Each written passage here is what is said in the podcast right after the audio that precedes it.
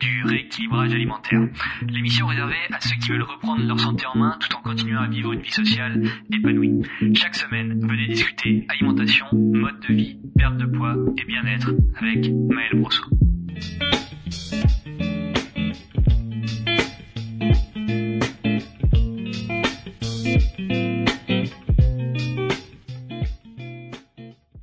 Bienvenue sur le podcast du rééquilibrage alimentaire pour ce nouvel épisode.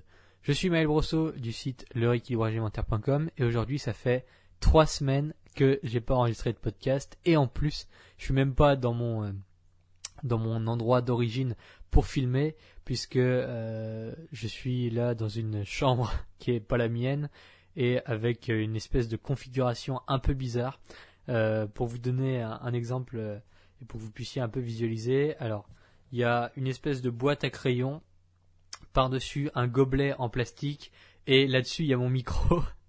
Et euh, tout ça c'est tiré sur un, vous savez, les vieux meubles pour ordinateur où, où on tire, euh, on tire une planche sur roulette, là où il y a les, euh, là où il y a le, le, clavier et puis la souris, et là-dessus également monté le filtre Bob pour pas que vous entendiez les etc.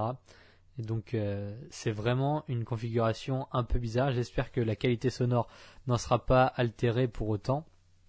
Et en plus, je viens de, me rendre compte là à l'instant que j'ai pas désactivé les notifications, donc je viens de recevoir une notification de mail.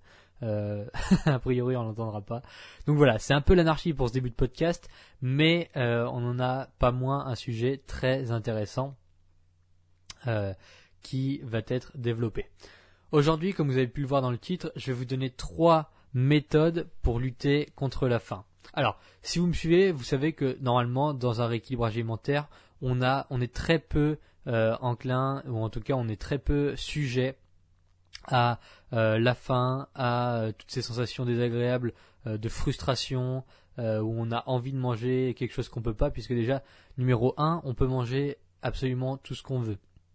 Bien sûr, les quantités sont adaptées en fonction de ses objectifs et de ses besoins, mais on peut manger grossièrement à peu près tout et n'importe quoi. Donc, on élimine déjà un énorme facteur de frustration qui va causer euh, de la fausse faim. Ce que j'appelle surtout des envies euh, que l'on va traduire par de la faim et finalement qui vont nous pousser à manger plus que ce qu'on a besoin. Donc, déjà, on vient d'éliminer un un, des trucs massifs qui poussent les gens à vouloir manger toujours plus. C'est une bonne chose. Mais malgré ça, ça peut arriver de temps en temps que euh, à cause, enfin pas à cause, mais euh, dû au fait que on soit sur un déficit calorique qui est prononcé, euh, par exemple dans une phase où euh, on arrive euh, en fin de perte de poids, ou alors dans une phase où on est un peu plus creux, ou alors par exemple si on mangeait très riche avant et puis que ben, finalement pour perdre du poids il faut qu'on mange moins que ses besoins, donc on, descend grossière, grandement en calories. Ça peut arriver que on ressente de la faim. Très souvent, c'est surtout psychique. Donc psychologique. Donc ça veut dire que je vais ressentir la sensation de faim parce que la plupart du temps, je m'ennuie, j'ai rien à faire, ou alors je fais que penser à ça. Par exemple, je suis au travail, il est euh, 11 heures, j'ai mangé une collation il y a une heure, mais je sais que derrière, il y a mon repas, il y a mon déjeuner qui arrive, et là, je vais vraiment, vraiment commencer à penser uniquement à ça. Euh, ou alors parce que vous n'êtes pas très occupé aujourd'hui au travail, vous n'avez pas grand chose à faire, ou alors vous êtes chez vous et euh, vous avez fait tout ce qu'il fallait faire ce matin et maintenant vous n'avez plus rien à faire. Et dans ce cas, vous allez faire que penser à manger. Et le pire qui puisse vous arriver, ce serait qu'il y ait de la nourriture euh, dans votre champ visuel. Donc c'est-à-dire, j'en sais rien, moi des collègues qui ont, amené des gâteaux ce matin et qui sont posés sur la table, ou alors chez vous, vous savez que dans les placards, il y a de la, il y a de la nourriture qui vous fait super envie mais vous pouvez pas manger. Alors, ce que je conseille, tout d'abord, c'est premièrement de s'occuper. Donc ça, ça fait même pas partie des trois méthodes. Hein. C'est vraiment euh, la base de la base. Ça veut dire que quand vous avez faim, mais que euh, vous pouvez pas manger pour une raison X ou Y. Donc là, en l'occurrence, euh, je sais pas, il est 11 heures et vous devez manger à, midi. Euh, et euh, vous avez déjà mangé avant, mais vous, en fait c'est pas de la faim, vous, vous la ressentez même pas dans le ventre en fait, c'est surtout de la faim dans la tête quoi. Euh, c'est surtout euh, j'ai envie de manger parce que voilà, je sais que j'ai une restriction calorique, j'ai pas faim, je la ressens pas spécialement dans mon ventre, je ressens pas de gargouille, etc. C'est vraiment dans ma tête, j'ai besoin de combler une espèce de, de vide parce que je m'ennuie. Donc première chose, c'est s'occuper. Donc ça veut dire que euh, si vous êtes chez vous et que euh, là vous avez rien à faire, votre prochain repas c'est à midi, eh ben très bien. Soit on va se préparer un super repas. Donc ça veut dire que vous allez passer euh, une demi-heure, trois quarts d'heure, une heure à cuisiner. Au lieu, même si votre repas à midi était déjà était déjà prévu et c'était quelque chose de plutôt simple qui se, cuisinait en 10 minutes, eh ben non. Là, ce qu'on va faire, c'est qu'on va cuisiner pendant une heure, on va faire quelque chose d'un peu raffiné. De toute façon, si vous avez rien à faire, euh, autant passer ce temps à faire quelque chose d'intelligent plutôt que de, ruminer, là, d'être euh, assis dans le canapé, de vous retourner, de toujours de se dire ok euh, est-ce que j'y vais j'y vais pas je vais dans le placard j'ai trop envie j'ai trop faim je mangerai moins c'est pas grave de vous poser 106 000 questions. Non. Là on passe à l'action on arrête on sort de l'ennui on sort de cette sensation désagréable de faim en s'occupant. Au travail c'est pareil on s'occupe. Si jamais euh, j'en sais rien vous avez fini tous vos dossiers pour la matinée eh vous allez voir ailleurs vous allez vous promener euh, vous allez dans les couloirs vous demandez ou alors vous trouvez une autre tâche vous demandez quelque chose à faire mais il faut absolument que vous vous occupiez ça, c'est vraiment le numéro 1, c'est même pas une méthode, enfin c'est même pas une des trois méthodes, c'est euh, voilà, ça doit être instinctif, vous sentez que vous, commencez à vous ennuyer, la faim vous passe à l'esprit, je m'occupe. Comment je fais? Je trouve quelque chose à faire. Il faut vite que ça sorte de ma tête. Et puis, euh, en général, dès que vous êtes concentré sur quelque chose, ça va très vite disparaître. Ensuite, si c'est de la vraie faim, si c'est euh, vraiment vous, vous commencez à ressentir une sensation dans le, dans le ventre, dans l'estomac, vous commencez à sentir que vous avez le ventre vide et qu'il faut manger, euh, mais que euh, vous pouvez pas. Alors, notamment dans euh, un cas où vous êtes voilà au travail ou alors euh, si vous n'avez pas euh, la possibilité de d'avancer un peu votre repas suivant. Première chose à faire, c'est boire de l'eau. C'est vraiment, enfin, je veux dire, c'est ça, ça paraît très bête, mais souvent euh, on confond la faim avec la soif. C'est-à-dire si vous n'avez pas bu depuis un moment, ou alors si vous avez l'impression d'avoir très faim, commencez toujours numéro 1 par boire de l'eau, vous buvez un verre d'eau, et puis ça peut passer euh, très rapidement. Numéro 2, si au bout d'un quart d'heure après avoir bu votre verre d'eau, ça n'a toujours pas marché, eh ben je vous invite vraiment à manger. Alors c'est quoi? Ça peut vous paraître un peu euh, étrange, mais une carotte crue vous épluchez une carotte crue, vous mangez la peau, mais vous la mangez, et puis là, ça va.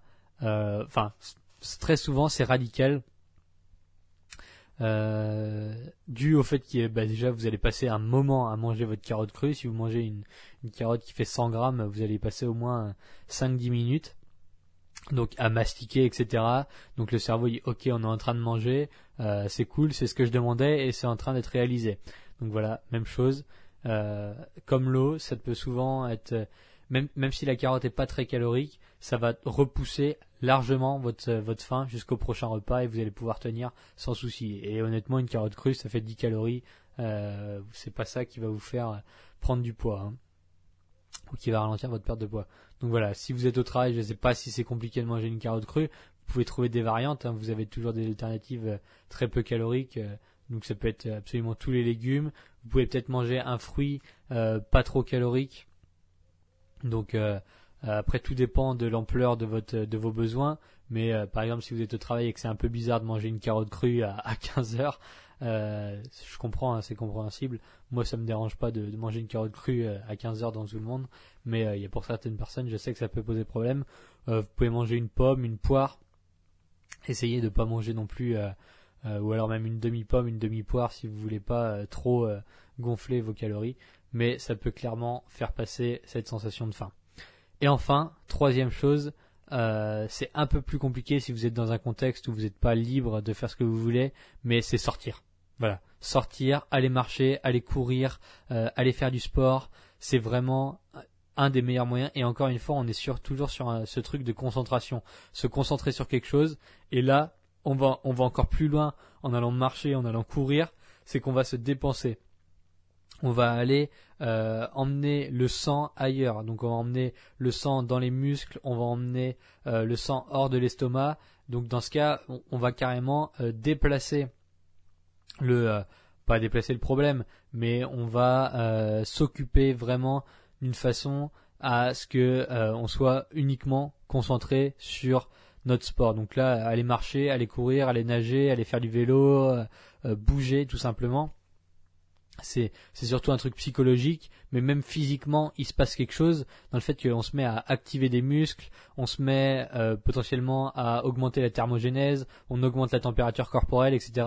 On a tout un tas de d'actions dans l'organisme, de réactions dans l'organisme qui font que finalement la sensation de faim et euh, ce besoin euh, psychologique et même un peu physique dans ce cas-là de manger disparaît. Et en plus, bon, si votre prochain repas c'était dans une heure, vous allez marcher trois quarts d'heure, vous allez courir une demi-heure, etc. Bon, on va se rapprocher de votre prochain repas et après le temps de revenir et de de le cuisiner, etc. Ça sera le moment de manger. Donc Finalement, la première étape, ça serait de s'occuper. Ensuite, pourquoi pas si jamais c'est pas passé, c'est boire un grand verre d'eau. Après, vous allez manger une carotte ou quoi, ou une demi-pomme ou une poire, etc. Et puis, si vraiment ça passe pas, vous allez marcher, vous allez courir. Donc, si admettons que vous avez super faim et votre repas est dans deux heures, euh, déjà, vous allez essayer de vous concentrer sur quelque chose, vous allez potentiellement gagner une demi-heure. Ensuite, vous allez boire un verre d'eau, vous allez gagner un quart d'heure, une demi-heure.